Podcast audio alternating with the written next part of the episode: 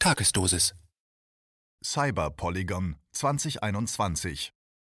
Ein Kommentar von Ernst Wolf. Die Welt befindet sich zurzeit in einem historischen Transformationsprozess. Unter dem Vorwand, die Ausbreitung einer Krankheit eindämmen zu wollen, werden in einem nie zuvor erlebten Ausmaß Freiheiten eingeschränkt, demokratische Rechte beschnitten und polizeistaatliche Strukturen errichtet.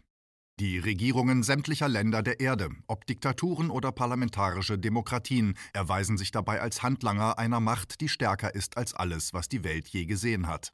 An der Spitze dieser Macht stehen die größten IT-Konzerne unserer Zeit. Die Google-Mutter Alphabet, Microsoft, Apple, Amazon, SpaceX, Netflix und Facebook. Dazu kommen die Großbanken der Wall Street und die führenden Vermögensverwalter der Welt wie BlackRock und Vanguard. Sie alle beherrschen die beiden wichtigsten Lebensadern der modernen Industriegesellschaft, den Daten- und den Geldfluss. Unterstützt wird dieser digital-finanzielle Komplex durch die Zentralbanken, global agierende Finanzorganisationen wie die Weltbank und den Internationalen Währungsfonds, zahlreiche Thinktanks, internationale Gremien wie die Group of 30, die Bilderberg-Konferenz und verschiedene Stiftungen wie die Bill Melinda Gates Stiftung und das World Economic Forum WEF. Dieses WEF spielt im aktuellen Transformationsprozess eine besondere Rolle, denn aus seinen Reihen stammt ganz offensichtlich die Strategie, die zurzeit weltweit umgesetzt wird. Der Gründer des WEF, der deutsche Wirtschaftsprofessor Klaus Schwab, hat diese Strategie in einem Buch mit dem Titel Covid-19 The Great Reset, zu Deutsch Covid-19 der große Umbruch, unmissverständlich formuliert. Schwab zufolge schafft der globale Kampf gegen das Virus eine seltene und zeitlich begrenzte, aber günstige Gelegenheit für einen kompletten Neustart unserer Welt. Schwab macht auch deutlich, wie diese Welt aussehen soll. Es geht um die Vollendung der öffentlich-privaten Partnerschaft, also der Verschmelzung großer Konzerne mit staatlichen Strukturen. Schwabs Ziel und damit auch das des WEF besteht damit in nichts anderem als der Verwirklichung von Benito Mussolinis Lebenstraum, der Errichtung des autoritären Korporatismus, einer Spielart des Faschismus. Wie ernst es das WEF und sein Gründer meinen, zeigt sich nicht nur darin, dass dieser Plan zurzeit in erschreckendem Tempo vorangetrieben wird, sondern auch darin, dass er bereits zuvor simuliert und in vielen Einzelheiten durchgespielt worden ist. Und zwar im Event 201. Dieses Planspiel fand im Oktober 2019 in New York statt und wurde vom WEF zusammen mit der Bill and Melinda Gates Stiftung und dem Johns Hopkins Center for Health Security organisiert. Dabei ging es vornehmlich darum, wie eine weltweite Gesundheitskrise im Sinne einer öffentlich-rechtlichen Partnerschaft genutzt werden kann. Da das durchgespielte Szenario die tatsächliche Entwicklung der folgenden Monate in fast schon prophetischer Weise vorweggenommen hat, ist es von allerhöchster Bedeutung, den Fokus der internationalen Aufmerksamkeit auf ein weiteres vom WEF angesetztes Event zu lenken, nämlich das für den 9. Juli 2021 geplante Cyber Polygon 2021. Dabei handelt es sich um eine technische Trainingsübung für eine weltweite Cyberattacke, an der hochrangige Vertreter internationaler Organisationen und führender Unternehmen teilnehmen. Das offizielle Ziel der Veranstaltung besteht darin, die Sicherheit des im Zuge der Corona-Krise explodierten digitalen Datenverkehrs zu gewährleisten. So soll in diesem Jahr ein fiktiver Cyberangriff simuliert werden, bei dem Teilnehmer aus Dutzenden von Ländern auf einen gezielten Angriff auf die Lieferkette eines Unternehmens in Echtzeit reagieren. Wer auch immer die Veröffentlichungen und die Politik des WEF verfolgt hat, ahnt, dass hier in Wahrheit etwas ganz anderes vorbereitet wird. So wie es beim Event 201 niemals um die Gesundheit der Weltbevölkerung ging, sondern um die Ausnutzung einer Gesundheitskrise zugunsten des digital-finanziellen Komplexes, so wird es auch bei Cyber Polygon 2021 ganz gewiss nicht um die Sicherheit einzelner Unternehmen gehen, sondern um die Ausnutzung eines Cyberangriffs zugunsten der neuen globalen Supermacht. Auch Klaus Schwabs Aussage, die wichtigste Aufgabe der Konferenz sei die Herstellung von Vertrauen in das bestehende System, kann nichts anderes bedeuten, als dass man einen solchen Cyberangriff zum Anlass nehmen will, um den im Rahmen der Corona-Krise gewonnenen Machtzuwachs zu festigen. Und zwar indem man nach Wegen sucht, um den Datenfluss noch besser zu überwachen, zu kontrollieren und zu zensieren.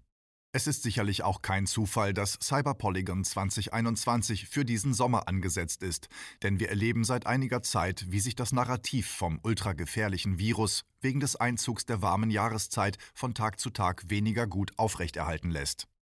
Da immer mehr Menschen zu erkennen beginnen, dass sie von den Mächtigen dieser Welt hintergangen wurden, müssen diese reagieren, indem sie vor allem die Wortführer ihrer Kritiker mundtot machen. Genau diesen Prozess einer immer strikteren Zensur alternativer und systemkritischer Stimmen erleben wir bereits seit einiger Zeit.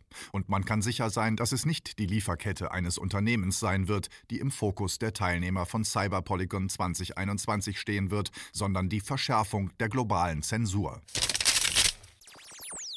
KenFM ist crowdfinanziert und unabhängig. Leiste deinen Beitrag zu freier Presse und unterstütze unsere Arbeit finanziell. Wenn du zukünftig keine Beiträge verpassen willst, abonniere den KenFM Newsletter und installiere dir die KenFM App für iPhone und Android. Weitere Informationen auf kenfm.de/support. Hallo Community. In diesem Video möchten wir euch das Thema Bitcoin ans Herz legen. Wir werden euch erklären, was Bitcoins sind, wie man damit bezahlen kann und welche Bedeutung diese Währung für KenFM hat. Viele von euch haben sicher schon von Bitcoin gehört oder nutzen es sogar privat.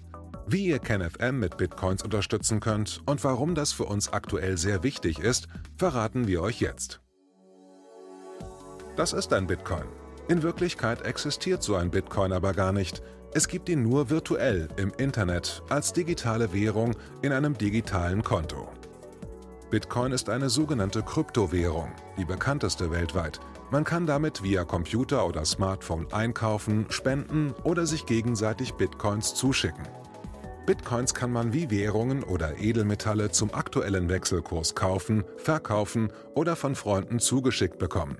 Einzige Voraussetzung, ein E-Wallet, zu Deutsch eine elektronische Geldbörse. Das ist ein Account oder Konto, über das man Bitcoins empfangen oder versenden kann.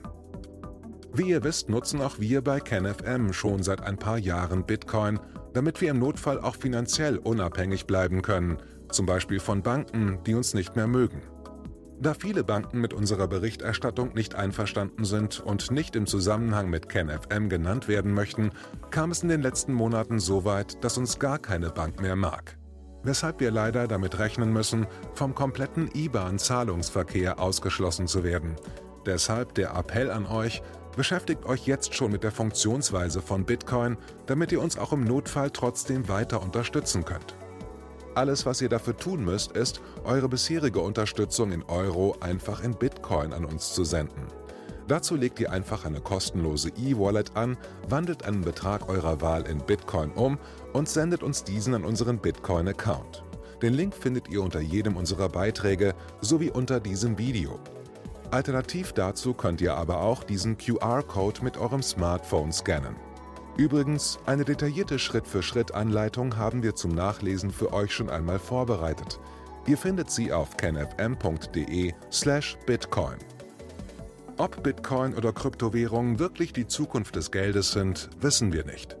Aber vielleicht ist das bald unsere einzige Option, so unabhängig wie möglich und vor allem ohne Bankkonto für euch in Zukunft weiterhin freien und unabhängigen Journalismus machen zu können. Wir hoffen sehr auf eure Unterstützung und sagen jetzt schon tausendmal Danke. Euer Team von KenFM.